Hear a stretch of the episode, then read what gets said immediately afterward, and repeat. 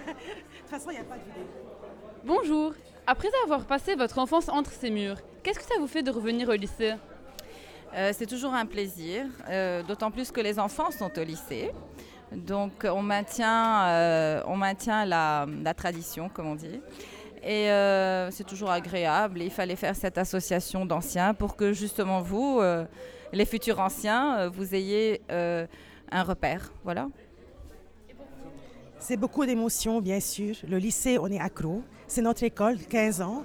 Et donc, c'est pour ça qu'on l'a choisi pour nos enfants. On y croit, on s'y bat. Et voilà, on veut qu'un jour, tous les lycéens euh, soient dans le monde entier, qu'ils soient une seule grande famille. C'est ça le but de cette association. Vous êtes de quelle promo? 87. Pareil, 87.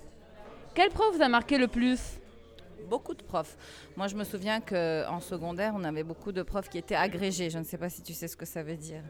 C'est euh, au-delà du doctorat, tu vois, ce sont des professeurs normalement qui peuvent euh, corriger, des, académi- des académiciens. Enfin, il n'y en a pas tous, mais nous, on avait un certain niveau de professeurs qui était excellent, tout comme aujourd'hui. Mais disons que du temps où on y était, c'était la guerre. Et donc, on avait la chance d'avoir ce genre. On avait des professeurs comme euh, euh, monsieur.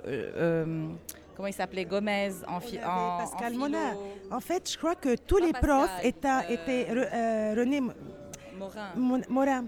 En fait, je crois que tous les profs étaient assez marquants. Déjà que c'était une époque de guerre.